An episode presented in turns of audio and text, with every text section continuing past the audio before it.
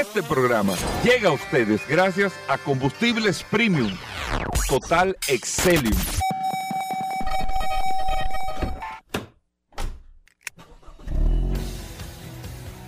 Bienvenidos al programa número uno de movilidad en la República Dominicana. Vehículos en la radio. Bien amigos y bienvenidos a Vehículos en la Radio. Señores, hoy es jueves. Gracias a todos por la sintonía.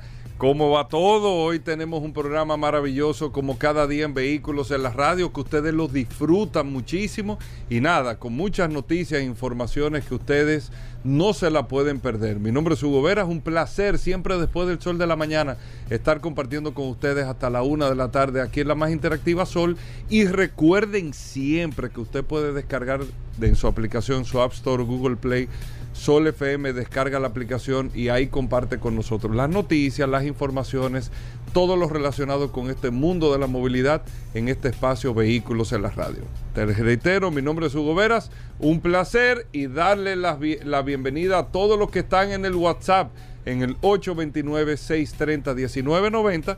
630-1990, que es el WhatsApp de Vehículos en la Radio. Paul Mazueta. Gracias, Hugo. Gracias, como siempre al pie del cañón. Gracias por la oportunidad que me das de compartir contigo todos los días en este programa Vehículos en la Radio. Yo sé que la gente comienza eh, de manera inmediata.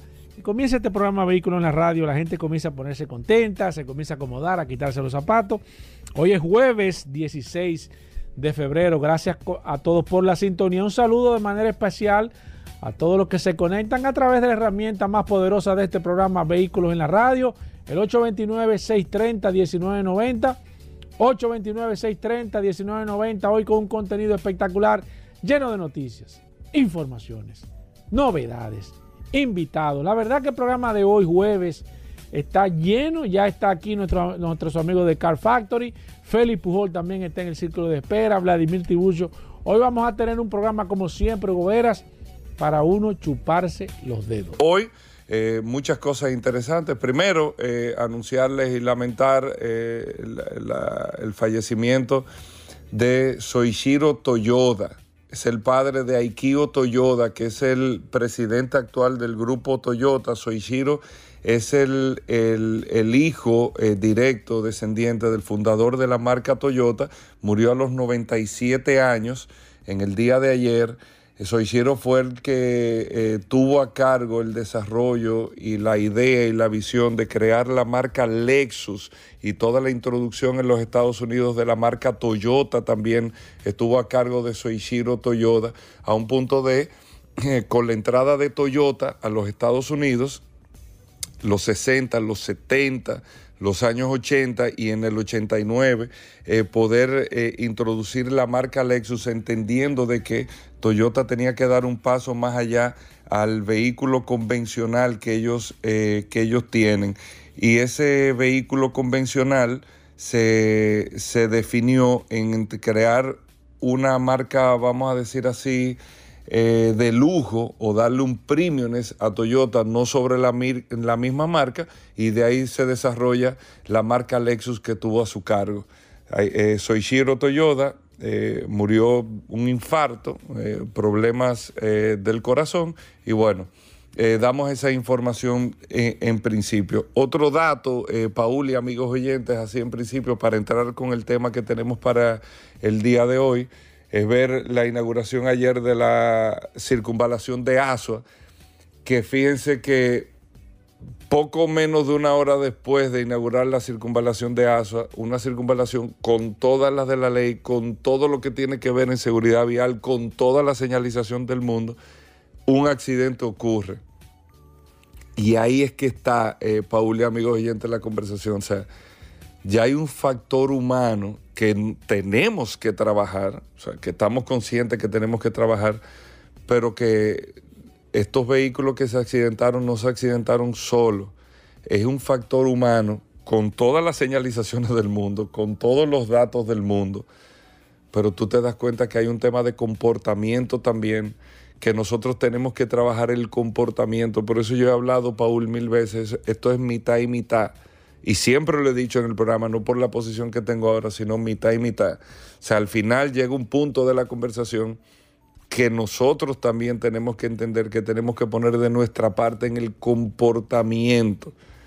Hay unas, eh, algunas cosas que vendrán en su momento que tienen que ver con el comportamiento, que van mucho más allá de la educación vial, que nosotros después lo vamos a socializar, pero sobre el entendido de que nosotros tenemos que entender que hay un comportamiento, un factor que tenemos que cambiar, que tenemos que cambiar para que las cosas puedan eh, eh, funcionar eh, y ser totalmente diferentes, vamos a decirlo de esta manera.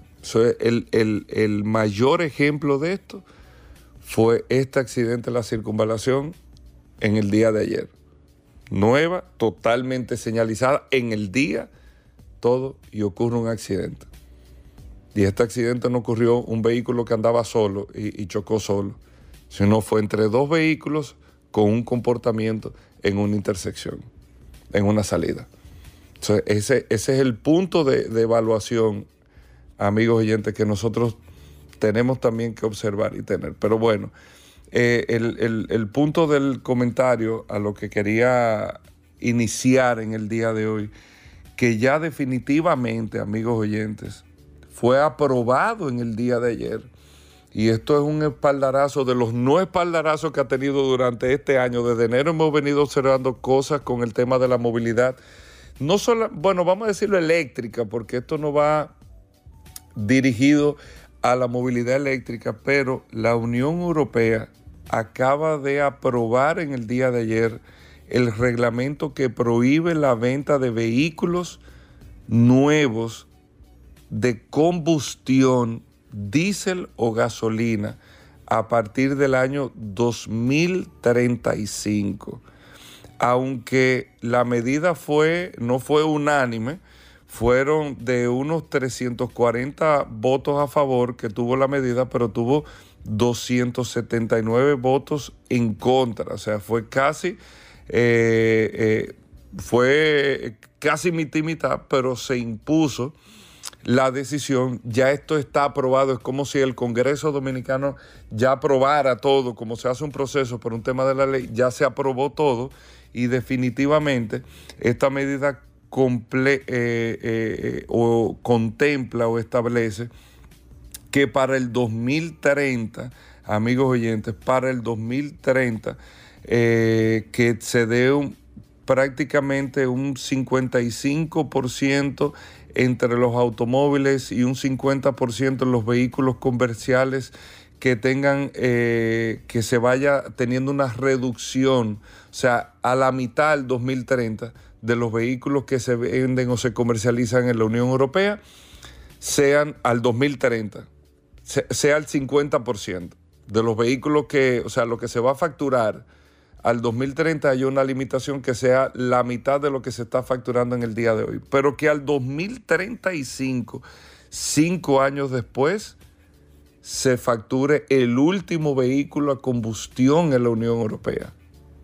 Eso no incluye, ojo, los, eh, las patanas, los camiones grandes, los furgones. Son lo único que todavía no entran dentro de la medida porque no hay una respuesta eh, todavía en la industria, para, aunque hay, sí, no, Hugo, hay, hay tal, el, el eh, Daimler tiene un truck, Tesla tiene un truck, pero todavía, pero sí a los vehículos livianos y a las furgonetas, o sea, todos estos vehículos comerciales de transporte, ya definitivamente le llegó la hora, que es el 2035 en la Unión Europea, que es donde están o donde está la base de producción de vehículos eh, o del nacimiento del vehículo, donde están grandes empresas de producción de vehículos del mundo en la Unión Europea. El 2035 estamos hablando dentro de 12 años, 12 años, 12 años, en 12 años no se permitirá la venta, eso lo estamos viendo de hace tiempo, pero ayer el Parlamento ya el reglamento lo, lo aprobó todo eh, eh, casi con un voto dividido al 50%, pero estuvo aprobado y ya, eso ya se confiere como ya, como ya, al 2035. Y les digo esto porque eso marca eh, lo que definitiva, o eso le va poniendo una fecha de, de vencimiento definitivamente al cambio de la matriz de los vehículos de combustión. Pero fíjese, esto no dice vehículo eléctrico, no, no dice vehículo eléctrico. Aquí tú entras, estamos hablando de vehículos de combustión. Aquí tú empiezas a ver las, alternativas o de combustible sintético o del hidrógeno que empieza a participar eh, de manera directa, o el vehículo eléctrico, o cualquier otro tipo de combustión que sea no contaminante, o todo, todo de una manera u otra en proceso de producción contaminante, pero no contaminante en términos de emisiones para eh, el medio ambiente.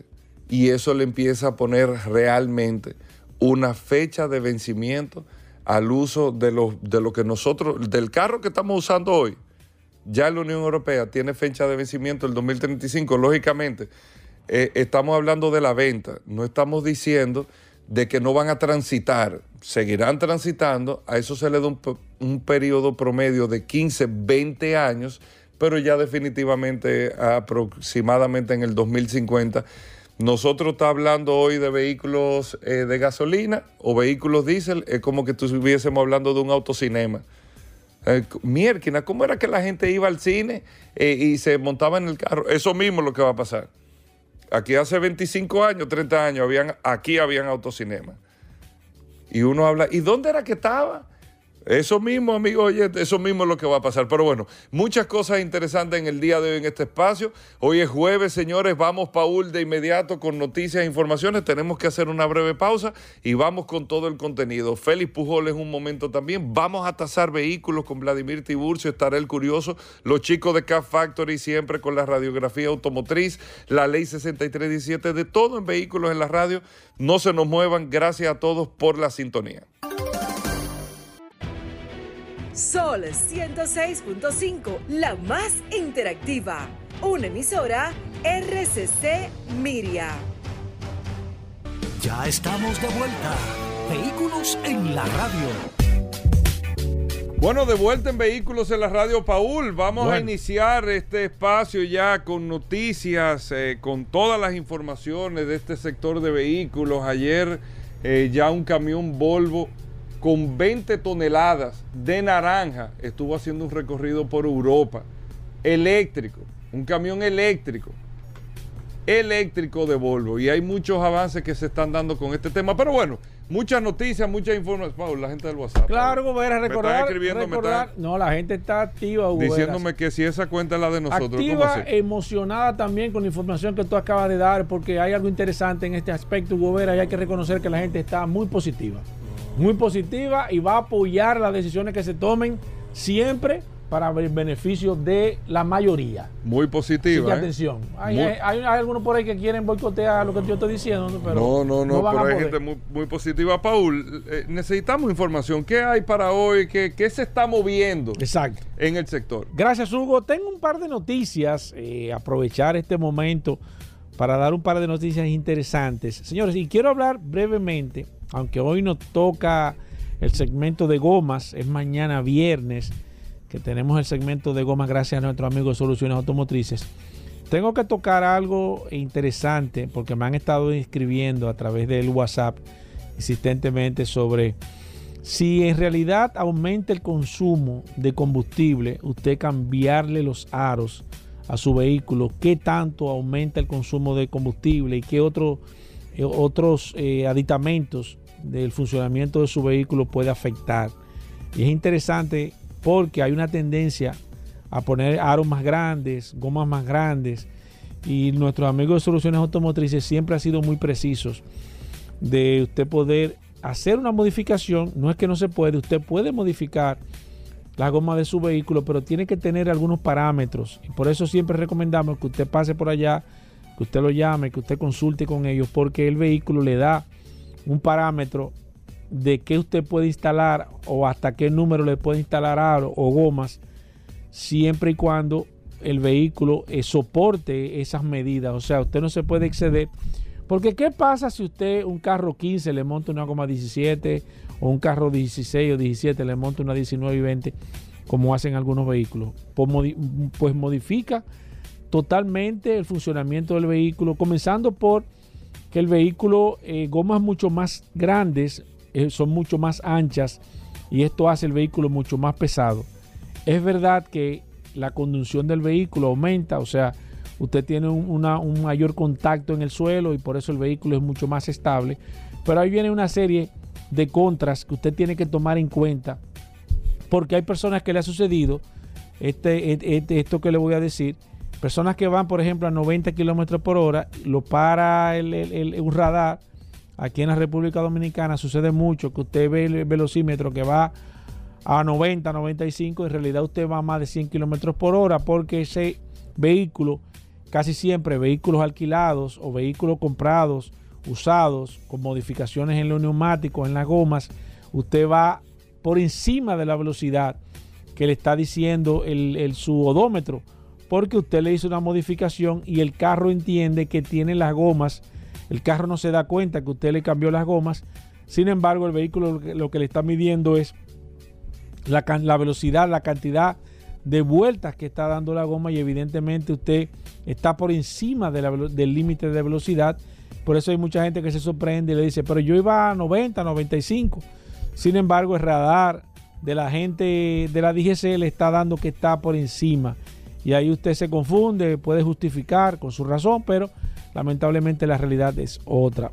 Otra cosa que sucede o que puede suceder, depende del diámetro que usted le ponga a los neumáticos, es que la transmisión también eh, puede, puede haber una variación en el proceso de cambios.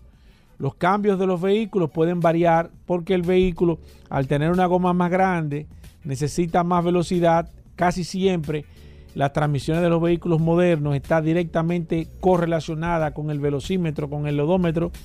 Y ahí va a haber una diferencia en el, proceso de, pasar o de tirar los cambios, las transmisiones automáticas, tanto así que hay transmisiones que se pueden ver afectadas por el cambio de, neumáticos, aunque usted no lo crea, como dice Ripley, que aunque usted no lo crea, usted puede cambiar esa correlación o esa relación que hay entre la velocidad y, los cambios que pueda tener su transmisión y puede afectar la transmisión de un modo negativo a nivel general. La gente siempre me pregunta qué tanto el consumo. Bueno, estuve buscando algunas informaciones a través de las redes, a través de la web eh, qué tanto eh, puede afectar. Y de acuerdo a datos estadísticos, y este es un dato interesante, por cada pulgada que usted aumenta, le aumenta a las gomas o al aro, usted va a tener un, promedio entre un 3 y un 4% en aumento de combustible.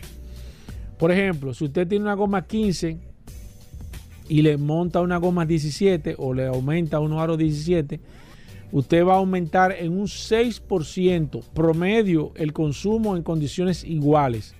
O sea, si usted está haciendo un trayecto a una aceleración en bajo condiciones normales o bajo las mismas condiciones de manejo, usted va a aumentar en un 6%. ¿Qué le va a decir? ¿Qué le va a justificar esto? Bueno, que si el vehículo, para poner un número, le va a estar, le estaba dando 20 kilómetros por hora, ese, ese, ese, ese vehículo le va a dar en promedio 19, quizás menos, 18 eh, kilómetros, 18 kilómetros y pico en vez de 20.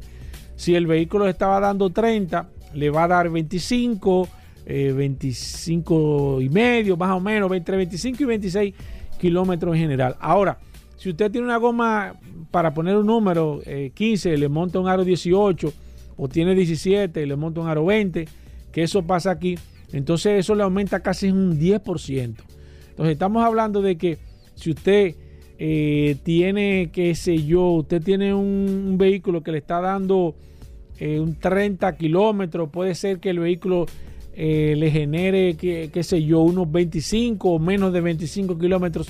O sea que a mayor proporción del tamaño de las gomas, de los aros, aumenta significativamente. Primero el peso de las gomas son mayor, necesita al tener un mayor contacto con el, con el asfalto, tienen mayor fricción y esto hace que sea mucho más pesado arrancar el vehículo. Es verdad que mejora el manejo, pero también aumenta significativamente el consumo de combustible y le aumenta una serie de condiciones al vehículo Por eso es que usted tiene siempre que va a modificar sus gomas, debe de buscar personas expertas.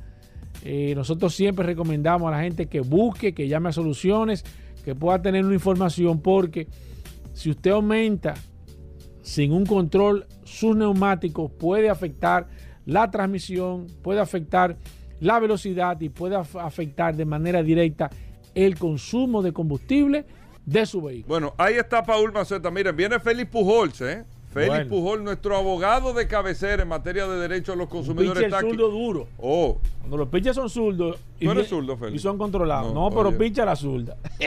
El hombre pincha duro. No, y, pincha duro. y Félix Fel, ah, Feli, Feli picha hasta al revés incluso. Hasta de espalda. De espalda picha. picha por todos los lados. está bien. Digo, no, no, se vaya a malinterpretar. No, no, no, se vaya a malinterpretar lo que estoy diciendo. Pero picha bien, picha bien, picha bien. Ya, vamos a dejarlo hasta ahí. Feli Pujol con nosotros. Mira, Viene Daris Terrero, la ley 6317. El curioso en el día de hoy, Vladimir Tiburcio tasando vehículos. Tú sí le das salsa. ¿Y Vladimir? No, no olvídate. Muy bueno, Vladimir. Ah. Vladimir es bueno, Vladimir es bueno. Lo digo yo. Vladimir es bueno. Vladimir es bueno. Bueno, vamos a hacer una pausa, no se muevan. Ya estamos de vuelta. Vehículos en la radio.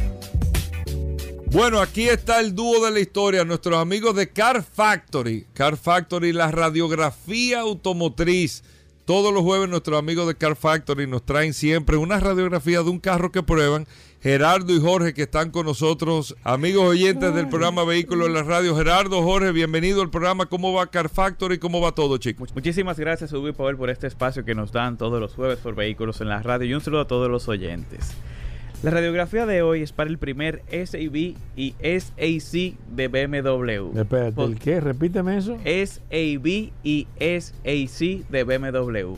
Posiblemente muchos dirán, pero ¿y de qué, me está hablando este muchacho? Hasta yo. Bueno, pues el X5, que es SAV, como le gusta llamar a BMW sus SUVs, es el acrónimo de Sport Activity Vehicle. Y SAC, Sport Activity Coupe, para el nombre de X6. Es un dato curioso que a BMW no le gusta que le digan SUV a sus modelos, valga la redundancia, SUV, sino que le digan SUV y en caso de que sea coupé es AC.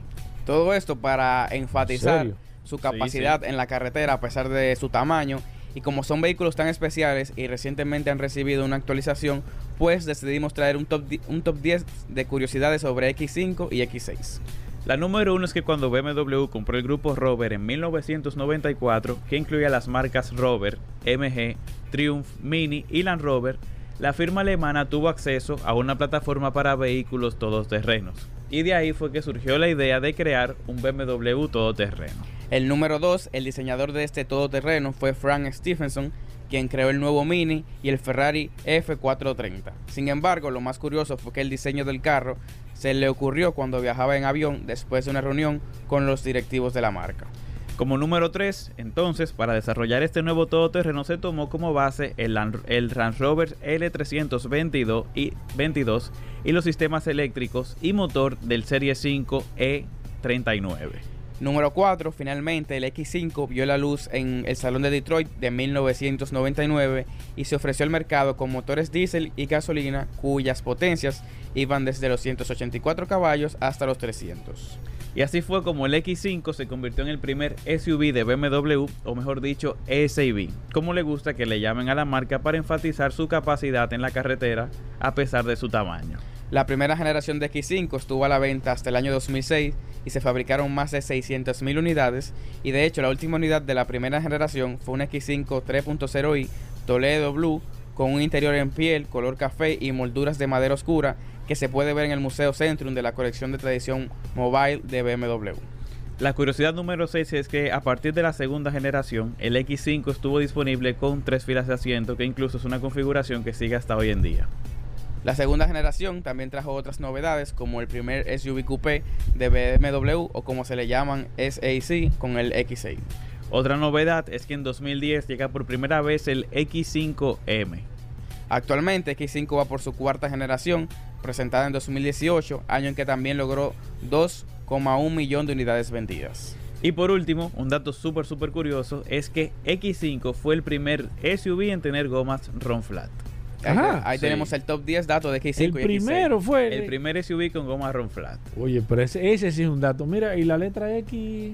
La letra X es la nomenclatura que usa BMW para llamar a todos sus SUVs Pero o no SUV. tipo de, nada, de significado. así, No, realmente no, pero tú sabes que en, X que en el sector automotriz, cuando le ponen X es porque significa que tiene tracción en las cuatro ruedas. Por ejemplo, eh, pasa lo mismo con, con otras marcas que dicen como eh, para simpatizar como los nombres X, como pasa con Lexus, que tienen la X para Exacto. simpatizar como que cruzan y tienen tracción en las cuatro ruedas.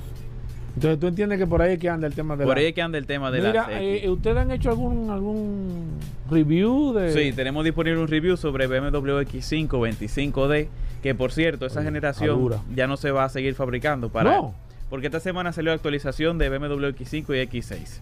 Entonces, según dieron a entender las motorizaciones que hay, sale el 25D, pero entra, o mejor dicho, se queda el 30D. Ok.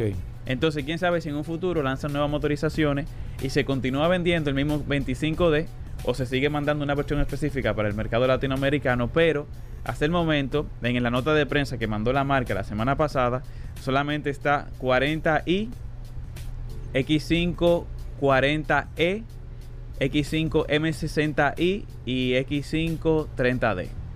Solamente esas cuatro La esas 25 cuatro entonces aparentemente ellos la van a... Aparentemente va a salir del mercado. Mira, y, y el review que ustedes hicieron fue con la 25D. 25D. Mira, ¿y qué tal ese vehículo? Explíqueme qué... Bueno, mi hermano está enamorado con esa marca. Ajá. Ese, ese, ese fue Sí, un sí, día sí. especial para él. Es verdad, es verdad, es verdad. Sí, sí, Mira, sí. ¿qué tal? Dime, di- ¿qué te gustó del motor? Comenzando porque una cosa, la, yo- la yo probé- 25D es motor diésel. Yo la probé. A mí, es un, yo es un motor diésel de tres filas de Sí, asiento. sí. Tiene el, el- el instrumento digital, se desempeña muy bien. Impresionante.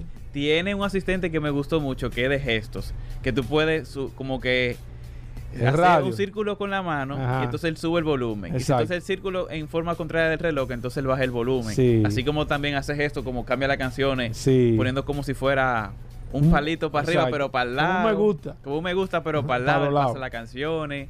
Y muy interesante el sistema que tiene BMW. Sí, y el sistema de amortiguación también. eh, También que adaptativo. eh, adaptativo, óyeme. Yo, a mí me, yo hice una prueba con ese vehículo y quedé Oye, el carro está fascinante. eh, impresionante con ese carro y me sorprendió mucho el tema de la aceleración también.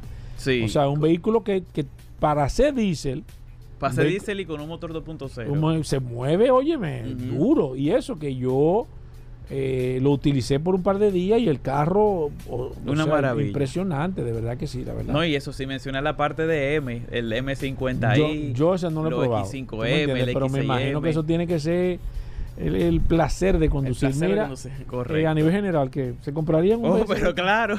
Tú lo de, que- de una ¿Y vez. tú? El vehículo es estupendo, pero yo no me lo compraría. ¿Tú no? No. Ah, ¿por qué? ¿Qué le- Yo prefiero la competencia. ¿Tú te quieres, te vas con la competencia? Sí, sí. En ese caso, en la misma categoría. En la misma categoría.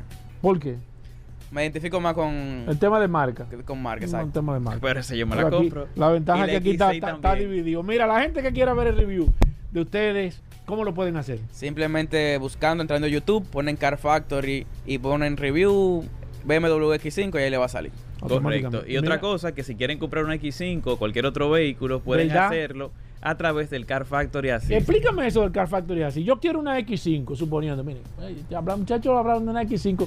Me interesa una, te llamo o te escribo. Mira, El Car Factory Assist ¿Cómo- es un, cómo servicio, es un servicio pionero en República Dominicana Exacto. porque es único ya que te ofrece una certificación y al mismo tiempo un acompañamiento de principio a fin cuando vayas a comprar un carro.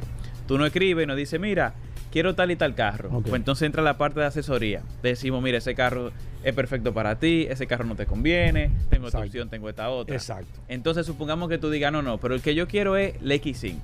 Bueno, pues comenzamos a buscar varias X5 y te mandamos varias opciones y tú escoges una y dices, bueno, esa me gusta más. Pues pasamos la certificación. Ese es el paso número dos. Pero dentro de esa búsqueda te buscamos las mejores. No es que te vamos a buscar, ah, no, por venderte. Exacto. Correcto. Lo la mejor de lo mejor. La que mejor. más te y luego la que más te gusta a ti, la certificamos. La Exacto. certificamos. Y en caso de que sea de Estados Unidos, te entregamos un Carfax. Y en caso de que sea comprado en la casa, tenemos la forma de buscar un historial, si fue mantenimiento en la casa, Exacto. si fue en la calle, Con- donde sea. todos los mantenimientos Todo, que todo, se hizo. todo, Me todo, gustó todo, eso. todo. Una certificación que tú vas a tener toda la información del carro. Y entonces, cuando tú te decides que te hace falta un financiamiento, o recibirte el carro, o cualquier otra cosa, también de eso nos encargamos nosotros. Un servicio completo.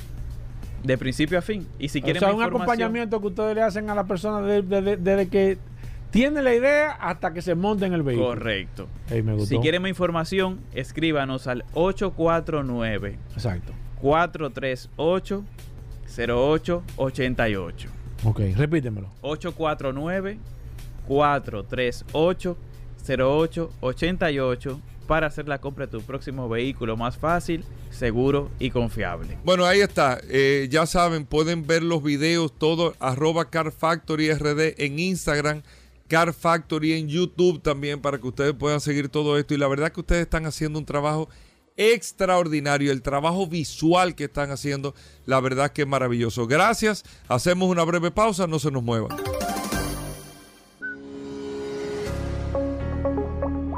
Bien, mis amigos, y vamos con los cinco minutos del WhatsApp 829-630-1990.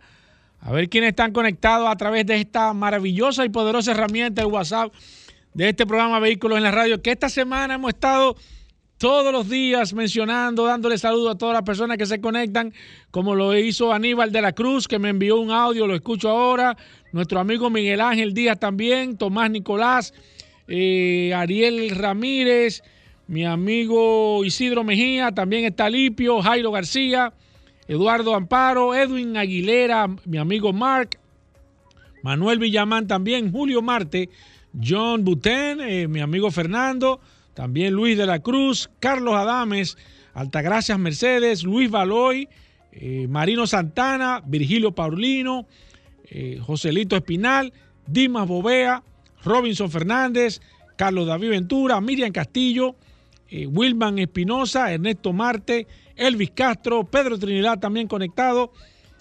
Bueno, ya dije Ariel, Pedro Núñez, Yedri Cruz, Hipólito Pérez, Edwin. Eh, a las personas que yo les salude, no me vuelva de nuevo a preguntar, porque entonces vamos a repetir y no le va a dar tiempo a saludar a las personas que se conectan. Si usted ve que ya yo lo saludé, quédese tranquilito ahí. Tengo a Laura Cuello, Marino Gutiérrez, Cristian Báez, Wilman Espinosa, Marlon Brando, Marcelino Castillo, Diego eh, Castellanos, José Antonio Rodríguez. ¿Cómo? José Antonio Rodríguez. Esteban Antonio Rosario, eh, Edwin González, de Yela Encarnación, Meraldo Hernández, Marino Durán, Marcelino Castillo, Eliezer de Orbe, Esther Morillo, Ramón Peña, eh, Gibran Villar, Enríquez Santiago, Alfredo Mendoza, Ramón Ledesma, Reinaldo Sánchez, Guido Cedeño, eh, Francisco Castillo, Aquiles Mena Francisco, Juan Francisco Popoter, 829-630-1990, Marino Durán, eh, mi amigo Valerio también, Alexander Fernández, eh, Danila, Danilo Candelier, Miguel Luna, Francisco Díaz, Cristino Castillo, 829-630-1990, el WhatsApp de este programa Vehículos en la Radio. Voy con el comentario. Voy con el comentario de hoy del WhatsApp de este programa Vehículos en la Radio. Señores, miren, eh, un dato interesante, eh, y gracias a todas las personas que estuvieron escribiendo hace un momento sobre, sobre, sobre lo que toqué hace un momento, eh, el tema de, la, de las gomas, del tamaño de las gomas y cómo afecta el tamaño de las gomas en los vehículos. Miren, hay formas ya, señores, de usted poder determinar, y este es un dato interesante, determinar la procedencia y las condiciones de su vehículo. No es posible ya que a esta altura del juego, en el año 2023, estamos a como, estamos a 16 de febrero, 16 de febrero del año 2023, que usted venga y usted haga un negocio y después justifique que a usted le vendieron un vehículo que estaba malo, que el vehículo estaba, que estaba, eh, que estaba, eh, lo habían chapeado, que el, que el vehículo lo habían,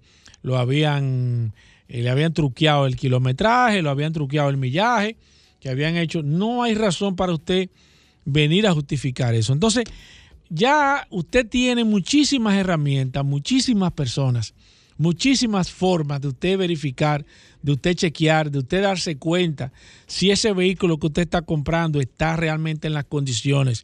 Aquí, de manera particular, eh, tenemos a Roberto Con, que da el servicio de inspección de vehículos. Tenemos a Vladimir Tiburcio, que también hace una tasación e inspección bastante completa, que usted puede eh, buscar, que usted pueda asesorar. Entonces ya usted escribir aquí, ah, que que mira, compré un vehículo, que el vehículo, eh, que la batería de este vehículo, que yo no sabía, pero si usted lo inspeccionó, ah, no, lo que pasa es que, bueno, si no lo inspeccionó y usted se da cuenta que lo engañaron, ya olvídese de eso, ya usted lo engañaron.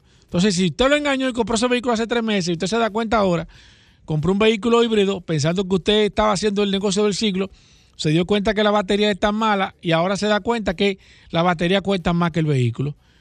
¿Por qué le pasó eso? Bueno, porque usted quiso ahorrarse dos mil, tres mil, cuatro mil o cinco mil pesos y entonces va a perder ahora 500 mil pesos. ¿Es cara una tasación? ¿Es cara una inspección? Bueno, es cara si usted la ve peso a peso, pero si usted ve lo que usted se puede ahorrar haciendo una inspección, haciendo una verificación, chequeando bien su vehículo, ya esto no es un tema de que lleve mi mecánico, no. No lleve su mecánico solamente, usted puede tener un mecánico de confianza, pero ya hay muchísimas herramientas de manera particular que usted puede darse cuenta si ese vehículo está en las condiciones, si lo que le están diciendo es verdad. Y eso lo simplemente a usted lo que le va a dar es, lo va a empoderar y usted va a poder tomar decisiones eh, bastante acertadas de negociación, de condiciones y demás. Así que eso ya de que, usted compre un vehículo sin verificar, a eso lo quitaron. Voy con los últimos minutos. 829-630-1990. Cristian Bae, Marino Gutiérrez. eh, déjame ver quién más. Reyes Rubio está conectado. Diego Castellano. Déjame ver quién más. Eh, Meraldo Hernández, Marcelino Castillo. Estoy repitiendo. Déjame darme una para adelante. Eh, sí, eh, Tomás Nicolás, Sixto López, José Cabral, Francisco Díaz, Rafi Peguero, el terminal 4414 se acaba de agregar. Está el hombre de la Fórmula 1, Zully Bonelli también, siempre conectado, al igual que Luzo Puerto Real. Baré está conectado, Aquino Mena, Wilson Santana, Jesús Romero, Alfonso García, Ramón Rubio, Jeffrey Miller, Ángel Plasencia, Marcos Martínez, Carlos Moreta, José Ricardo Reyes. Señores, es increíble el WhatsApp de este programa Vehículo en la Radio. Gracias a todos por la sintonía. 829-630-1990. Recuerden, miren, en un momento estaremos hablando con Félix Pujol Jerez, Derecho al Consumidor. Un, un segmento interesantísimo. Venimos con Vladimir Tiburcio, el precio de tu carro, quieres saber cuánto cuesta tu vehículo, te están vendiendo un vehículo, piensan cambiarlo, piensan comprarlo, eh, eh, cualquier eh, tema, si es de precio, vamos a hablar con Vladimir y al final usted sabe el postrecito que le tenemos en este programa Vehículos en la Radio con Rodolfo Hernández, alias El Curioso. Hacemos una pausa, no se muevan de ahí. Ya estamos de vuelta. Vehículos en la radio. Bueno, Félix Pujol Jerez con nosotros. Consumo Cuidado es la página en Instagram. Usted lo puede seguir, Consumo Cuidado. Usted puede tener la orientación. Usted compra un carro, le dieron un servicio, hicieron esto. Usted siente que sus derechos de los consumidores no han sido, eh, eh, de usted como consumidor no ha sido reconocido, o usted quiere reclamar y usted no sabe si realmente le compete o no esa reclamación. Aquí está Félix Pujol. Nosotros vamos a tomar eh, principalmente a través del WhatsApp 829-630-1990 preguntas para Félix Pujols 829-630-1990. Primero, Félix, bienvenido al programa. ¿Qué tenemos para hoy? ¿Cómo va todo? Muchísimas gracias a Hugo Veras, Paul Manzueta y a todos los radios escucha que siempre están pendientes de nuestro segmento como cada jueves. Saludo muy especial a la gente del WhatsApp de Vehículos en la Radio. Dura esa herramienta. Eh, eh, pero duro, de verdad. Ya vamos por 15, Sí, ¿verdad? señor. No, qui- más de 15 mil personas registradas a través del WhatsApp. Tú sabes que, Felipe siempre tú traes un tema, pero quiero comentarte algo. Casualmente ayer estuve hablando con una persona s- co- sobre la situación que están teniendo los dealers. Y quiero que abundemos un poco en este tema porque la verdad es preocupante. Personas, por ejemplo, eh, ayer un, pariente compró un vehículo y ya tiene tres meses y no se le ha podido entregar su placa eh, definitiva. Él tiene el vehículo guardado porque eh, el dealer le dice que realmente la Dirección General de Impuesto Interno no ha podido resolver el tema de la primera placa y demás. Pero quiero que abundemos un poco en ese tema porque sé que hay muchas personas con esta situación ¿Qué es lo que está pasando? Sé que lo tocamos brevemente la semana pasada, pero a raíz de ese tema que tú tocaste, muchas personas se comunicaron conmigo, incluyendo este pariente que me estuvo diciendo, compré este carro, no me han entregado la placa, el dealer me dice que hay un retraso. ¿Qué pasa? Ok, yo entiendo, hay el dealer, el pero yo tengo mientras tanto mi carro en mi casa. ¿Es, es real que esta situación está pasando? ¿Qué, qué- cuáles son mis derechos, mis deberes? ¿No debe la Dirección General de Impuestos Internos, si tiene ese, ese, ese, ese cuello de botella, dar una prórroga con el tema de... ¿Qué, qué alternativa y tú como experto le puedes dar al tema de los usuarios? Bienvenido, Felipe Pujol. Muchísimas gracias. Bueno, se dan varios sé si escenarios. entré duro ahí, Eh, no, pero, pero duro. No, pero ¿y cuándo pero- no? no, no es así que- así maestro en profundidad. No, hay que decir eh, lo siguiente. Si bien es cierto que tenemos a nuestros asociados bastante caldeados con los ánimos por muchas regulaciones de la DGI y también situaciones internas administrativas de ineficacia ineficiencia, hay que decir que en la generalidad puede estar ocurriendo, pero tenemos que hablar de las excepciones también. Es posible que en este caso se dé lo siguiente. El dealer puede tener una situación con una declaración de un impuesto, incluso puede ser eh, eh, situaciones incluso de, de, de centavo, de peso, Diferencia con una diferencia que no son significativas y, y pueden tener eh, una, una situación administrativa que le impide sacar esa primera placa. Eso es un, e- un escenario que se daba incluso con mucha frecuencia, eh, con, con poca monta o con mucho dinero que debían en, la- en la DGI.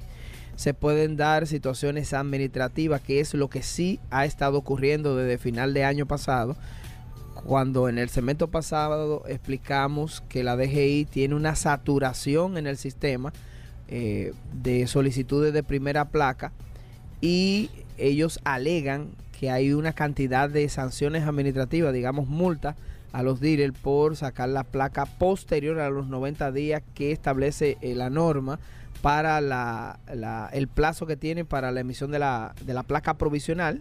Inmediatamente se vence el plazo de los 90 días, pues ya el dealer está en falta para sacar esa placa. Sí. Es muy probable que sean estos escenarios, pero también hay que decir, fíjense que empecé por de, de menor a mayor y creo que lo que está ocurriendo es un tema interno de la DGI. Tengo que decirlo general porque no tenemos la prueba de este caso en específico, pero es lo que sabemos que está ocurriendo. Hay una saturación en el sistema y las autoridades no están dando ¿Qué respuestas pasó. Felipe Pujol? O sea, ¿qué, ¿cuál es la situación? ¿Por qué se ha creado esto? Las primeras placas, ellos alegaban que había una situación en los muelles, en los puertos. Anormalía. Ajá. Ellos decían que había unas situaciones irregulares, eh, no necesariamente imputables a los dealers, pero decidieron administrativamente concentrar todo en la oficina virtual en la López de Vega. Bien. Esa expedición rutinaria de cantidades, N cantidades de placas que se sacaban en los puertos, en los muelles, eh, fueron cerradas. Yo no diría de golpe y porrazo, pero fue prácticamente como si lo hicieran porque eh, inhabilitaron en semanas la capacidad eh, de distribución masiva para centralizarlo en una sola. Entonces, digamos que esta situación trajo consigo que ellos no, se- no estaban preparados para que un solo departamento, una sola oficina, eh, expidiera esa gran cantidad de placas que se les solicitan a diario.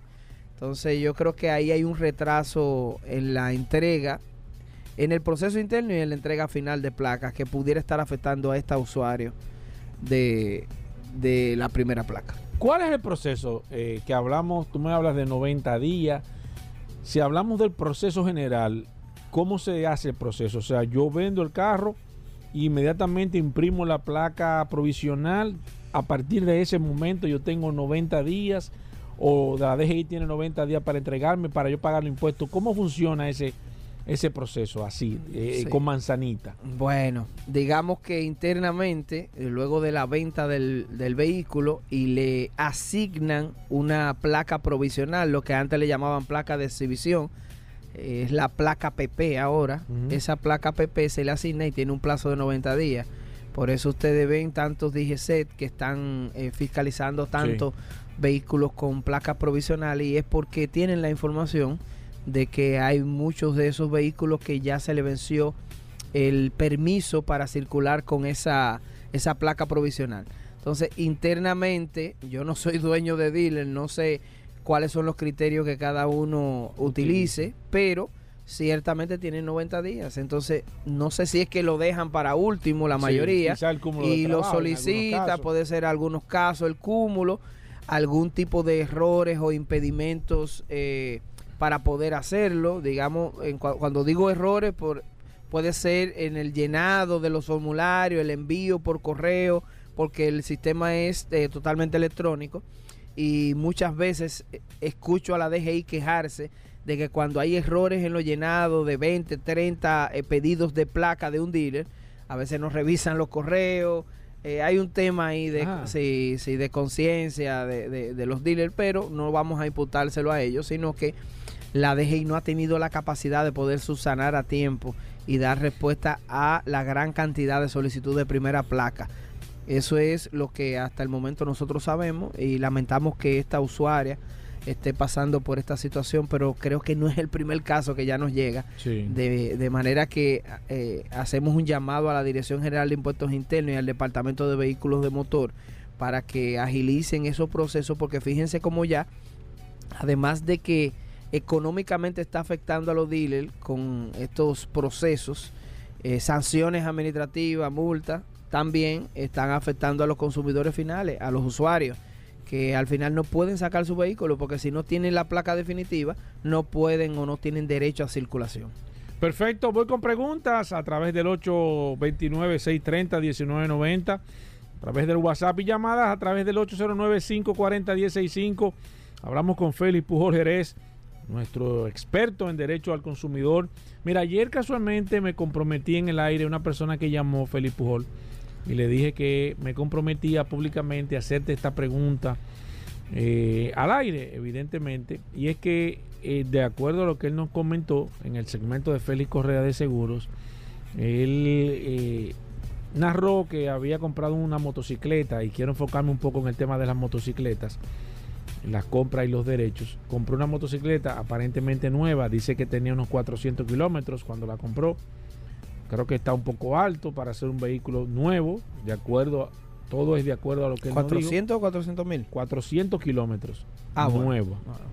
Eh, vehículo nuevo de 400 kilómetros, una motocicleta. Sí. Encuentro que es mucho kilómetros para hacer una motocicleta nueva. Bueno, si él aceptó, bueno, él dice que la motocicleta comenzó a darle muchos problemas mecánicos de esto hace seis meses, pero que él no se siente eh, satisfecho con la compra que ha hecho y ha intentado llegar a un acuerdo con la empresa que le vendió la motocicleta de que le cambien la motocicleta, de que le devuelvan el dinero y de acuerdo a lo que él explicó aquí, dice que eh, en ninguno de los casos el representante o el, o distribuidor, la persona que le vendió la motocicleta, que fue una empresa, ha temperado el llamado de hacer ninguna de las negociaciones, pero que ya en seis meses se le ha dañado dos veces el motor y que se siente con, con desconfianza. ¿Sucede lo mismo? ¿Es, es el mismo procedimiento? ¿Y cuáles son los derechos que él tiene en este caso con esta motocicleta que compró nueva, entre comillas? Sí, es el mismo procedimiento en sentido general. Estamos hablando de un bien, él dice nuevo, pero aparentemente tenía ya cierto tiempo de uso, lo cual no creo que sea significativo 400 kilómetros. Pero eh, lo, lo preciso es lo siguiente. Cuando estas situaciones se dan y usted ve una negativa reiterada del proveedor de darle respuestas oportunas, entonces vaya a Proconsumidor inmediatamente, plantele la situación, haga la reclamación y ellos le van a citar a ambas partes e inician el procedimiento administrativo con la conciliación. Debe llevar todos los documentos que demuestren su adquisición legítima del bien y obviamente el tema de la garantía. No se ha mencionado aquí, Paul y Hugo, nada Sí. que tiene que ver con esa garantía. Particularmente ignoro, y lo, lo digo aquí públicamente, cuál es eh, la cantidad de, de- de meses que le están dando de garantía a los motores. Aquí no se había dado, no sé, tú, Paul, Sí, si, no, no, no si se había llegado nunca. un caso de- de, Nunca, nunca, motocicletas y sobre todo nuevas. Eh, entonces yo quisiera que nos orienten también cuál es el plazo que están dando. Eh, nosotros hablamos regularmente de tres meses, ki- dos mil kilómetros de, de garantía, pero tenemos que ver cómo se está autorregulando el sector de motocicletas y repito que sean nuevas. De manera que a, los escuchas, que por favor que nos digan aquí los que utilizan motocicletas, los que han adquirido en calidad de vehículos nuevos, para que por favor nos den esa información. Entonces nosotros lo que queremos es por esta vía decirle, todo el que adquiere un bien nuevo o usado tiene derechos en el marco de la ley de protección al consumidor y deben inmediatamente reclamar a Proconsumidor porque luego pasan los meses de por sí y los alertos van a durar unos, unos cuantos meses en Proconsumidor si no llegan a un acuerdo de inmediato. Entonces ganen ese tiempo. Si ustedes ven una negativa reiterada del proveedor, vayan a Proconsumidor y pongan su reclamación, que por allá lo llaman y ahí ellos reaccionan más rápido. Así que eh, la recomendación es que vaya a Proconsumidor y reclame. Perfecto, voy con otra pregunta a través del WhatsApp 829-630-1990. Aquí está Félix Pujol Jerez. Si usted necesita a, a, un experto en materia de derecho al consumidor, aquí está eh, nuestro asesor. Eh, voy con esta, dice Félix Pujol, ¿es legal que una financiera, si el cliente le entrega la matrícula limpia sin oposición, haya que pagar para que después de un préstamo o alguna negociación, o sea, tenga uno que pagar para que ellos le liberen la matrícula? Mire, vamos a ser lo más eh, transparente posible con estos temas. Eh, las financieras tienen una forma de hacer negocio muy diferente a los bancos. Su negocio es financiar a aquellas personas que regularmente no tienen acceso a un crédito, eh, sea por un tema de que están imposibilitados a acceder al crédito per se, o porque el banco no le va a dar la cantidad de dinero que, que regularmente eh, necesitan para financiar un vehículo. Entonces, las formalidades de las financieras son muy diferentes.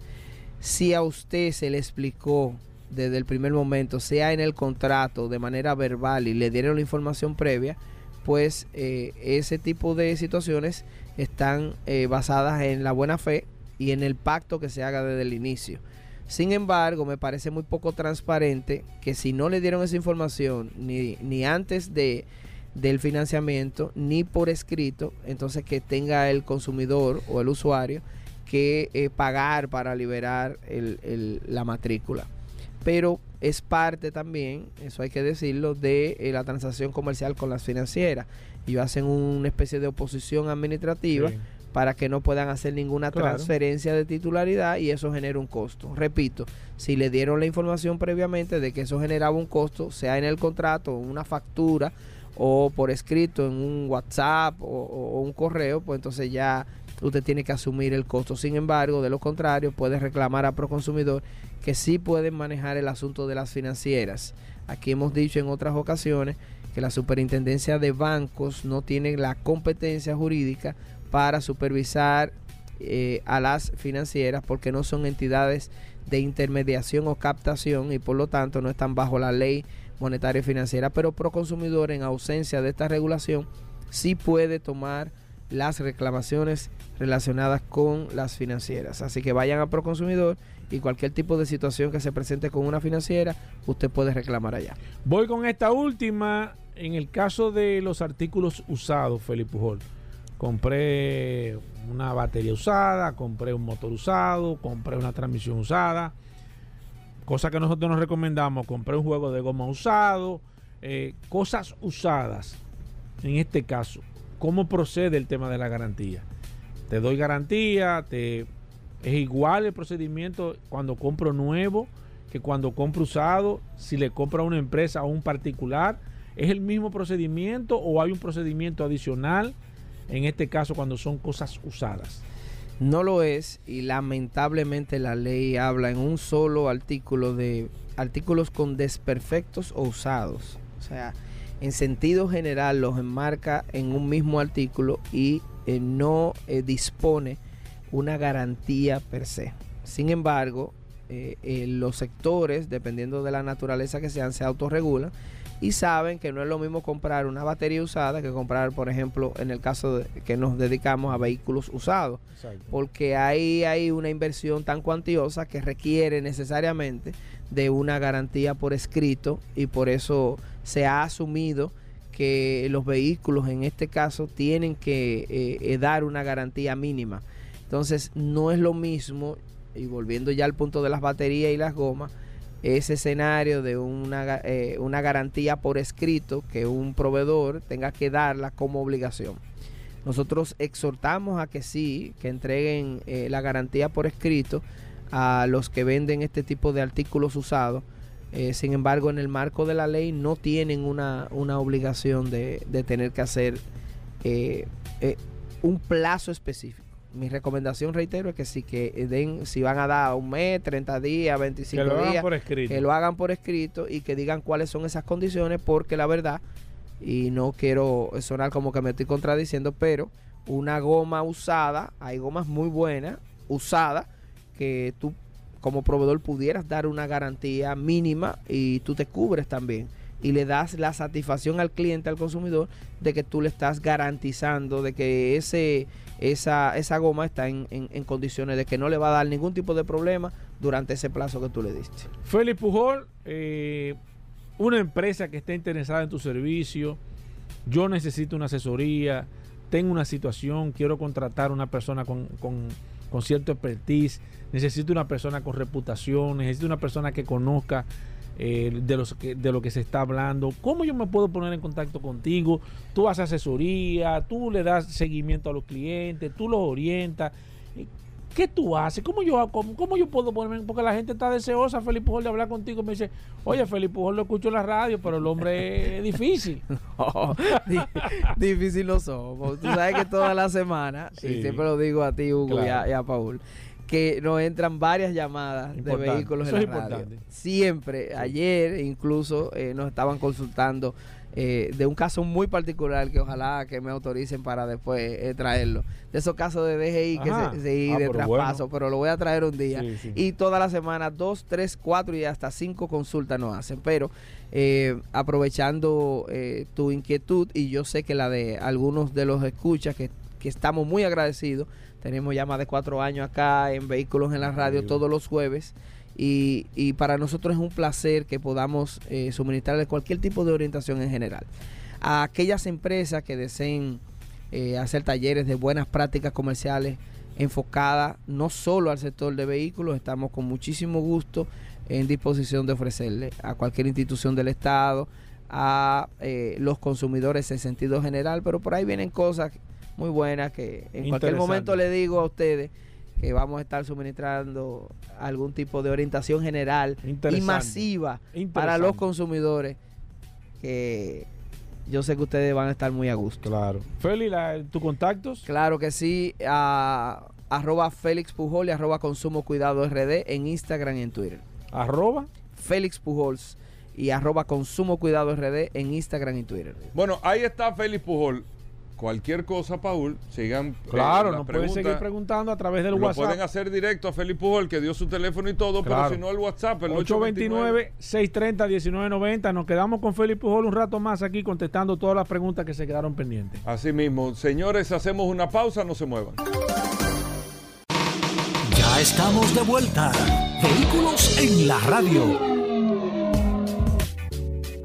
Bueno, de vuelta en Vehículos en la Radio. Gracias a todos por mantener la sintonía. Un saludo, Paul, a los amigos del WhatsApp siempre también. Claro, recordar Goberas, un saludo de manera inmediata a todos los que están conectados a través del 829-630-1990. 829-630-1990 es el WhatsApp de este programa Vehículos en la Radio. No importa que el programa termine, que no haya empezado.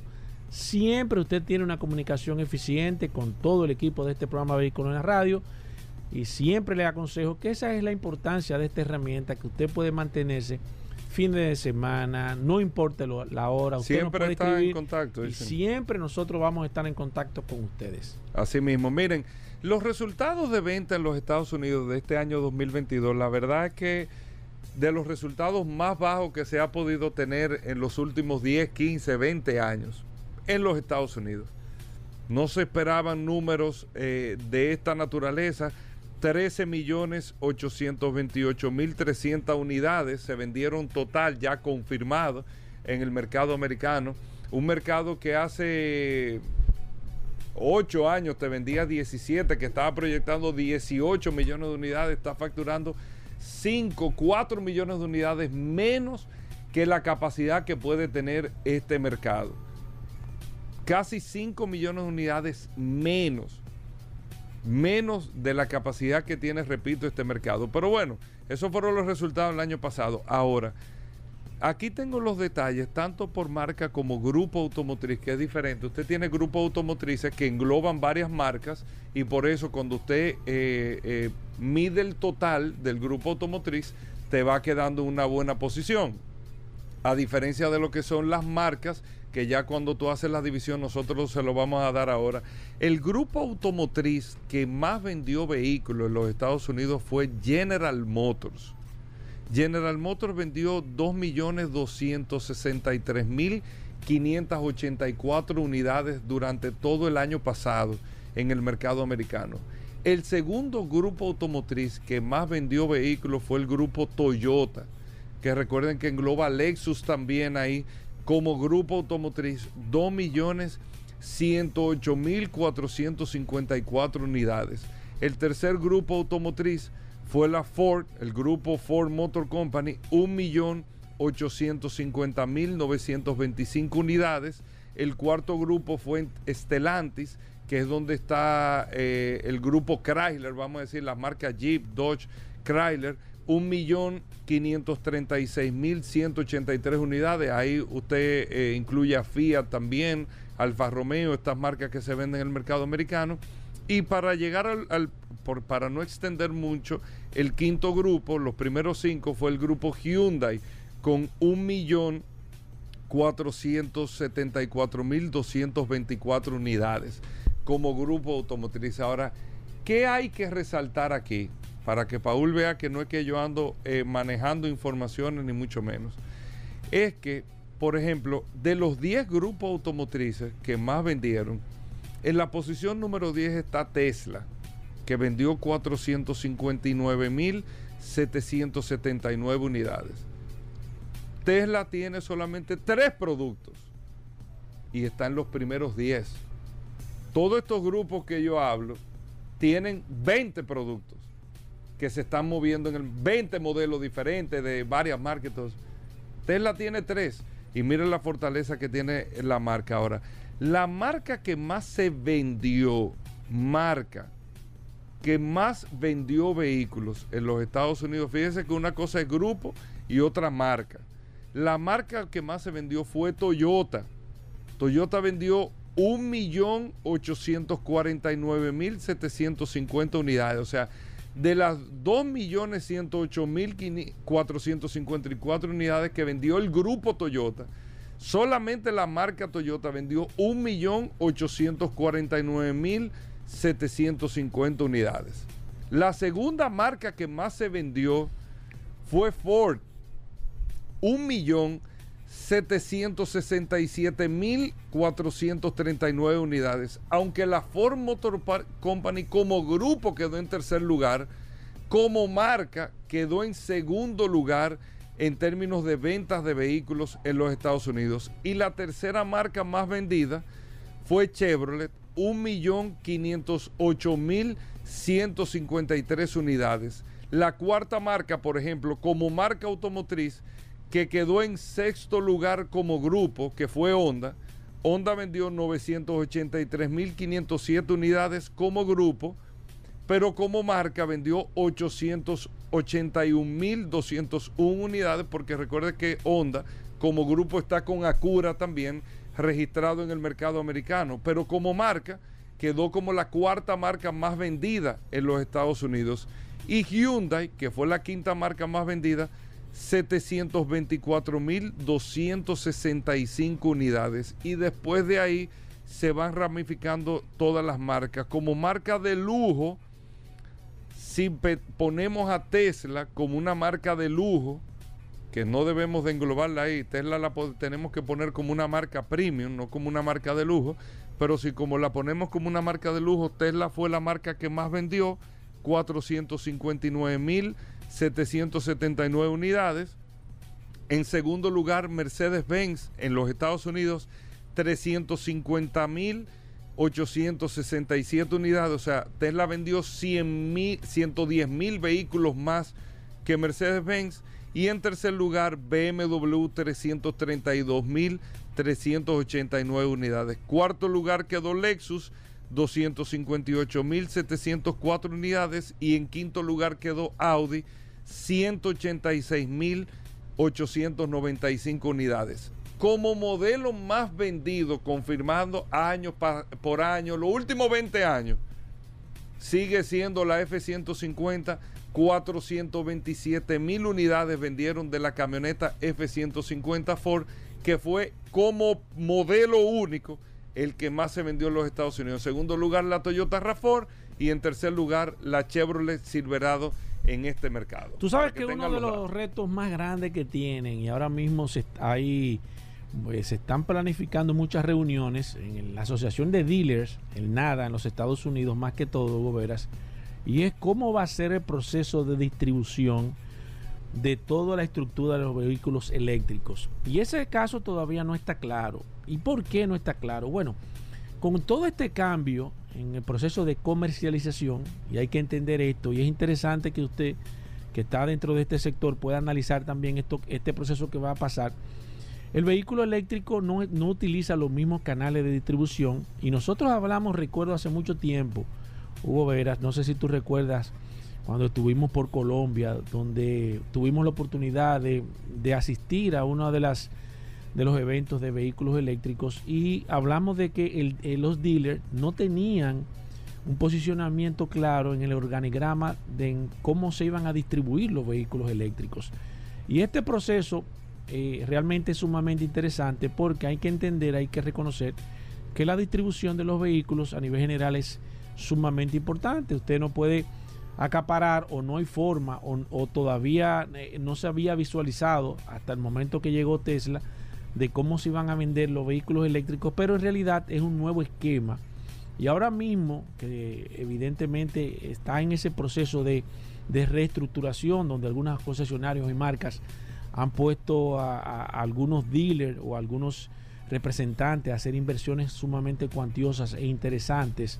Pero la verdad es que los vehículos eléctricos eh, van a traer un nuevo esquema y no está claro todavía a nivel general de cuáles serían los canales de distribución que se van a utilizar. Aquí, por ejemplo, y te puedo hablar de un caso específico para no extender mucho mi participación ahora, hubo una persona que tuvo una situación con un vehículo Tesla de que eh, ese, ese video que se vio hace tiempo, que se hizo viral, de que en un túnel el vehículo se frenó, se detuvo de manera eh, sin razón aparente Aquí en la República Dominicana, según me escribieron a través del WhatsApp, le pasó lo mismo a un vehículo Tesla y tuvieron una situación muy complicada porque era un vehículo prácticamente comprado nuevo, pero la persona que se lo vendió no sabía qué iba a hacer porque y ahí viene eh, eh, ahí viene lo importante de, de, este comentario es dónde usted lo va a llevar. Usted compra un vehículo cero kilómetros Tesla o cualquier un o cualquier vehículo eléctrico quién va a ser la persona responsable, quién le va a dar servicio, porque ellos aparentemente no están dando eh, la representación, sino que son ellos mismos que se van a instalar. Y por ejemplo aquí en la República Dominicana, ¿cómo se va a hacer ese proceso de las marcas que no tienen participación en el mercado? O sea, ahora mismo, y están sucediendo eh, reuniones sumamente interesantes de ver cómo se va a proceder, porque los vehículos eléctricos utilizan un, nuevo proceso en el tema de la distribución, de la comercialización, quitan una serie de intermediarios tratando de buscar mayores beneficios, pero también es posible que puedan perjudicar en algunos casos eh, algunos consumidores con el, todo el esquema de estructura de las ventas.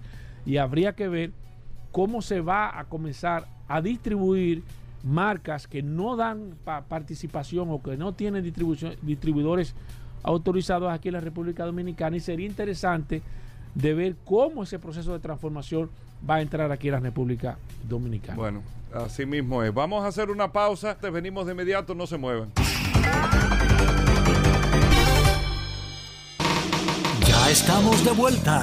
Vehículos en la radio.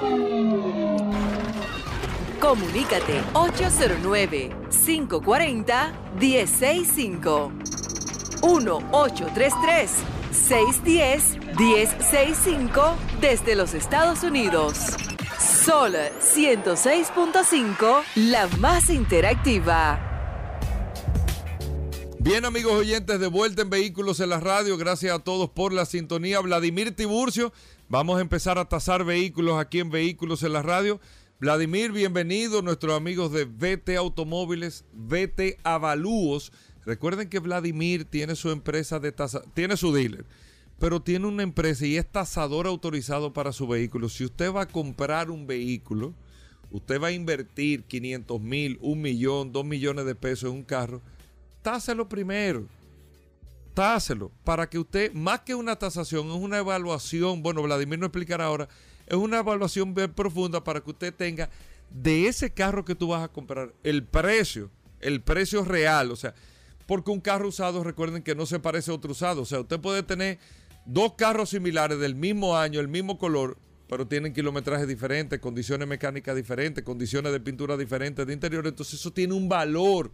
Para que usted sepa el precio real, Vladimir le hace su tasación, la tasación cuesta 100 dólares o su equivalente en pesos, con la tasa del momento y listo.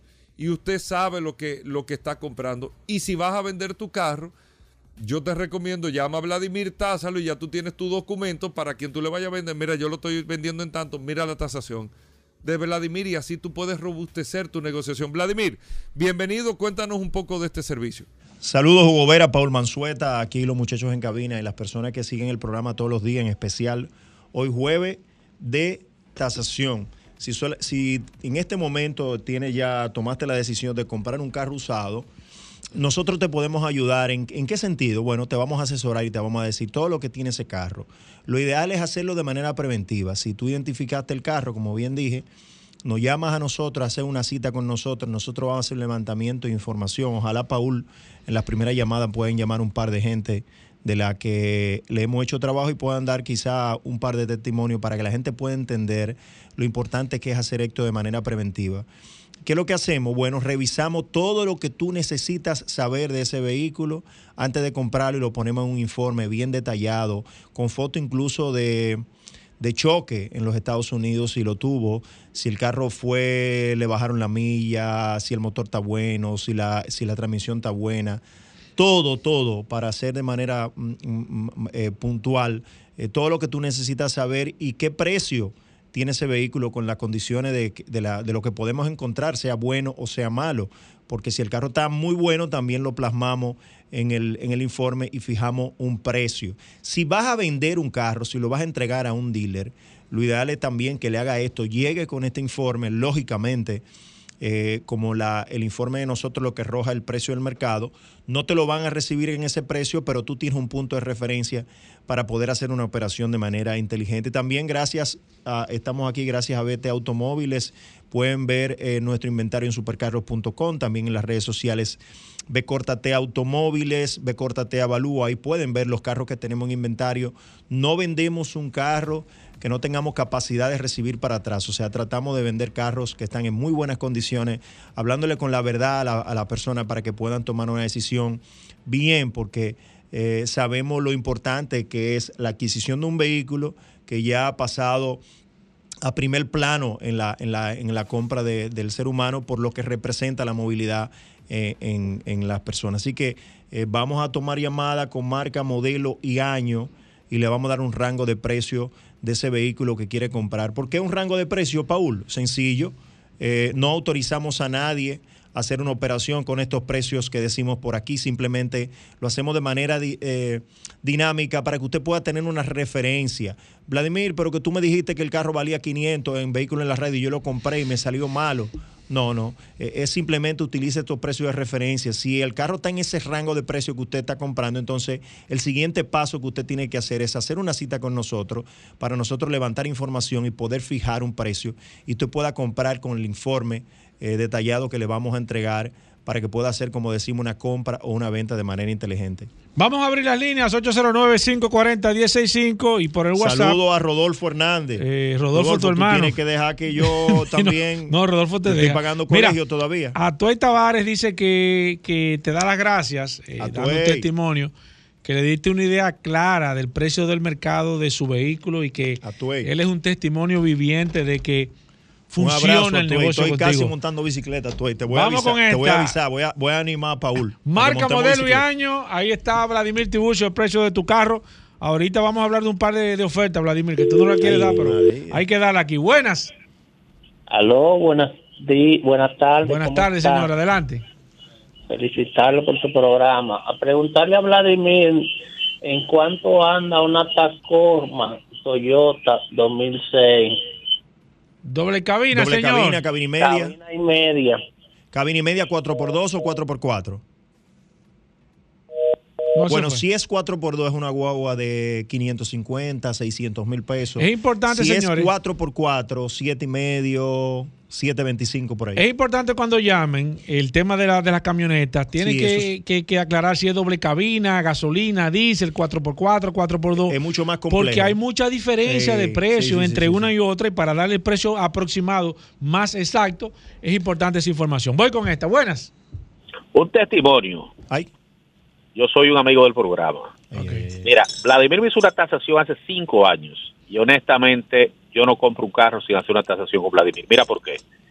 Típicamente uno va a los talleres y le hacen una evaluación. El taller te le pone un escáner, cheque el carro, no sé qué, pero Vladimir donde me convenció cuando, yo- cuando le hizo la tasación, la, la evaluación, fue que cogió la jipeta y le dio dos vueltas a la redonda que yo no sé cómo la punta de eje no se le salieron. ¿Cómo? Yo dije, bueno, si no se le salieron aquí, Es que está bueno. Y el informe, ¿qué le pareció? Lo- El papel, en papel, lo que le pusimos en el papel para que usted pueda muy entenderlo. detallado, muy detallado y honestamente el vehículo no me ha dado ningún problema, tanto así que ya lo estoy a punto de cambiar, pero me, me sentí muy bien con todo el tema de la evaluación que hicieron, la profundidad de la evaluación. A Paul no Muy le gusta mucho, esos testimonios no le gustan a Paul mucho ni a Rodolfo, pero, Mire, don. pero la gente, el, el- el dueño de este programa, ¿quién es, Noso- Paul? Nosotros lo esperamos por aquí pronto, yo. No. Perfecto. Ya usted Un sabe. abrazo. ¿Quién Un es el dueño- abrazo. los dueños de- Voy con esta. Buenas. Buena. Testimonio del Eh, peso ese. Mira, Sí. una eh, Nissan Frontier 2015, cabina y media Gasolina. de gasolina, Americana. americana, sí. Si no es, si no es salvamento, es una guagua que anda No, perfectamente. no, no es salvamento. Sí, es una guagua cabina y media que anda perfectamente entre 17 y 18 mil dólares. Buenas, 809-540-1065, el precio de tu carro, gracias a BT Avalúos y BT Automóviles, la Vladimir Tiburcio, buenas.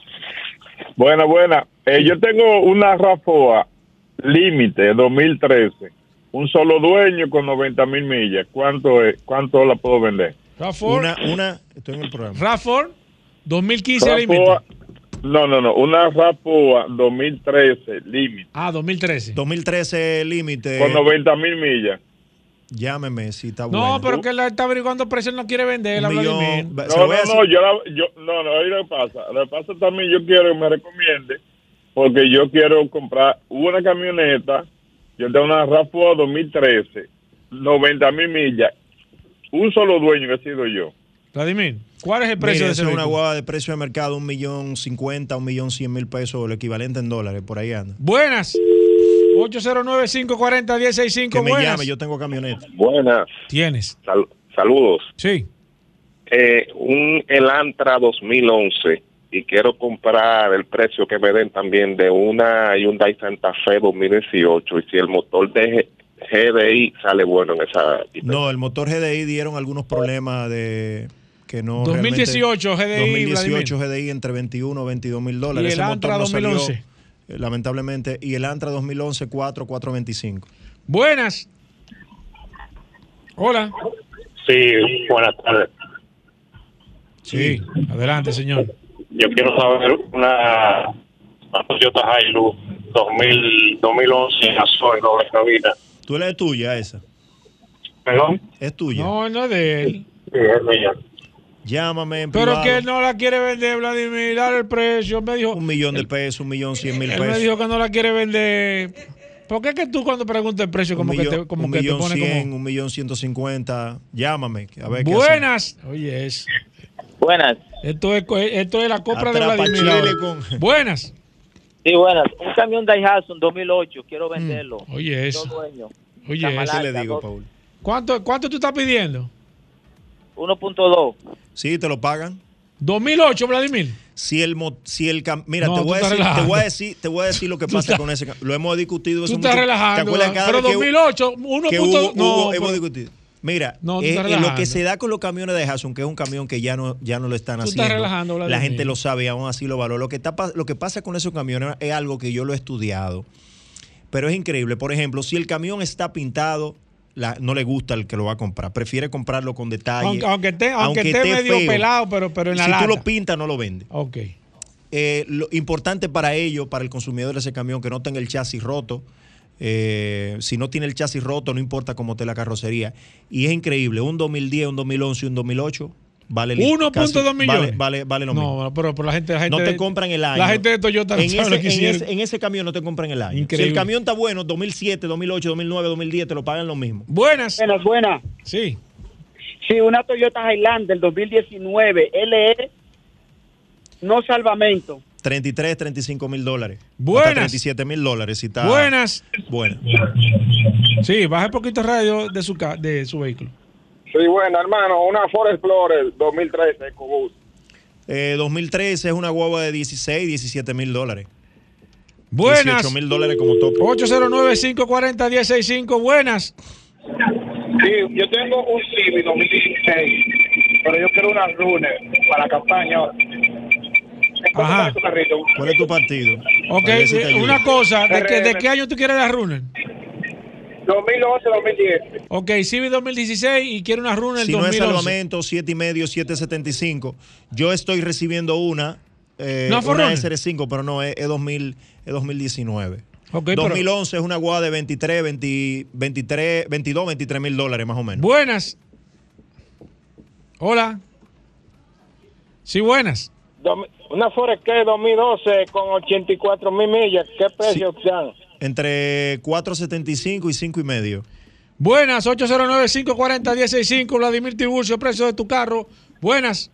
Gracias. 2015 Suzuki Swiss eh, sencillo 1.2. 7 y medio, entre 7 y medio y 8.25. Buenas. Buenas. Hello, buenas. Sí, adelante. Una Cantus 2017, 56 mil kilómetros. La compré aquí, pero la quiero vender. Canto 2017, Vladimir. 16, 17 mil dólares. Buenas, Yo tengo- yo tengo 809-540. 2018 en 21. 165, buenas. Nissan Pathfinder 2018, 30 mil kilómetros de la casa. 2018, 19, 20 mil dólares. Sí, la, la- las, los amortiguadores están buenos, dan problemas de amortiguador. Buenas. Hola, ¿qué tal? Eh, una Porsche Cayenne 2008, 180 mil kilómetros. 6 cilindros, 8 cilindros. Seis cilindros. Eh, 5 y medio, 600 mil pesos o lo equivalente en dólares. Dios mío, buenas. Increíble. Buenas, una Mazda CX9 2014, 143 mil kilómetros. 22, 23 mil dólares. Buenas. Sí, buena. Sí. Una Nissan Frontier LE 2021, diésel. Diésel automática doble cabina 4x4. Sí, está en perfecta 20 condición. sí, ¿Qué kilometraje tiene? Eh, ahora 67 mil 700. Wow. Oye, Bien, pero eso es una bien. joya. 21, 22. Si su kilometraje normal, ese es real, que no lo dudamos, pero sí es Sí. real, que es muy escaso. Eh, 22, 23 mil dólares usted puede conseguir por ella. Buenas. Hola. Buenas. Sí. Eh, un Audi TT 2015. ¿Un qué? Único dueño. Repítanlo. Audi TT 2015. Ah, un Ah, Audi un TT. TT. Ok. 2000, 2015. Un Llámeme, TT. llámeme. No, pero que ya no lo está vendiendo. Yo Yo quiere que- comprar es eso. uso, Paul, no es para negocio. No, no, no. Un Audi TT. Oye, ese carro me gusta a mí. ¿Usted lo tiene? Me encanta. ¿Dónde se, Se fue? fue. Lo asustaste. Que me Mira, llamen, ese que me carro. llamen. por- Wow. No, ¿Qué ese- año fue que dijo ella? 2015.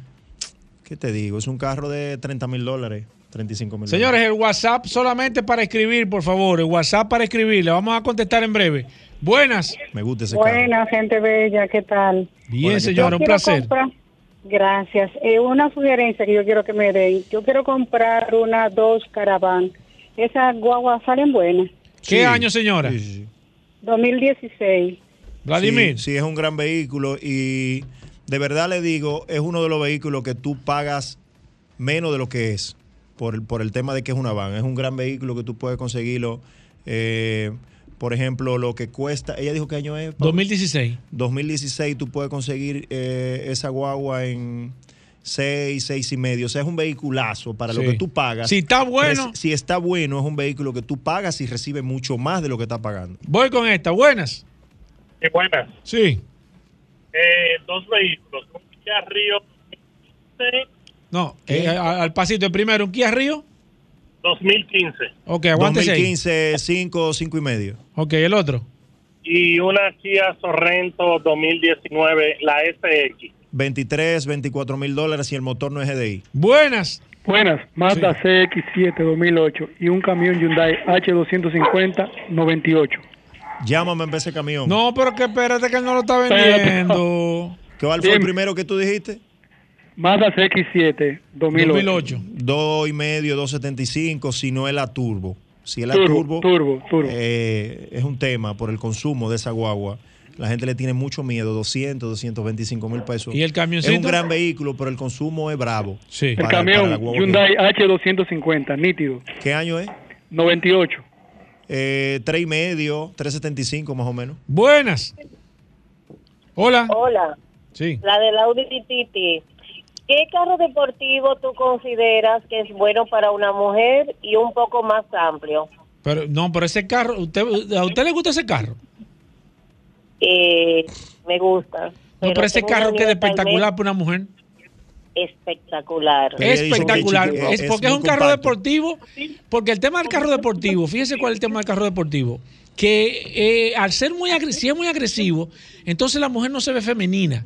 Tiene que ser un carro que realmente vaya sutil. con la personalidad, con una sutileza. Y el Audi Lexus, TT por está perfecto ejemplo, para Lexus usted. con el IS, el CC, el Coupé.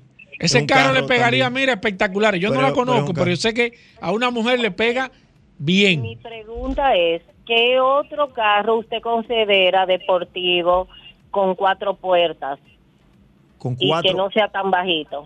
Deportivo, Es que- cuatro es que puertas. cuatro Un puertas. Panamera. eh, es un carro, por ejemplo, un M5 o algo así, es muy agresivo. Vladimir. Si es un carro de dos puertas, tiene que ser Que algo te así llame como para que tú le ayudes. Vladimir. 809-306-5230 para hacer la cita, para que le puede, le puedo enviar foto también los vehículos que tengo disponibles. 809-306-5230. Acabo de importar un autobús. Ajá. Un autobús de lo amarillo, de lo de Ajá. usan para escolares ya. Ah, pero bien. Recién importado, eh, un millón cuatrocientos mil pesos. Eh, es una gran oferta pa- para las personas que hacen transporte turístico. Claro. 809-306-5230 mi WhatsApp. 809-306-5230. Te están llamando, nos vamos a quedar con el WhatsApp, nos quedamos con Vladimir.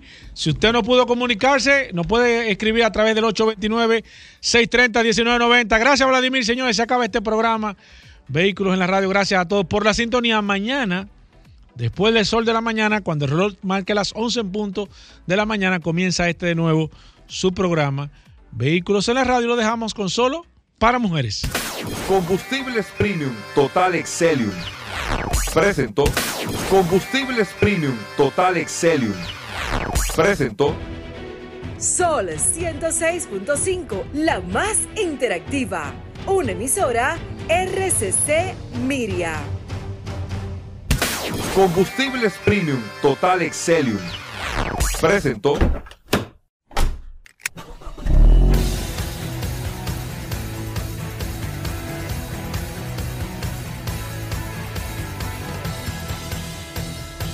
Vehículos en la radio.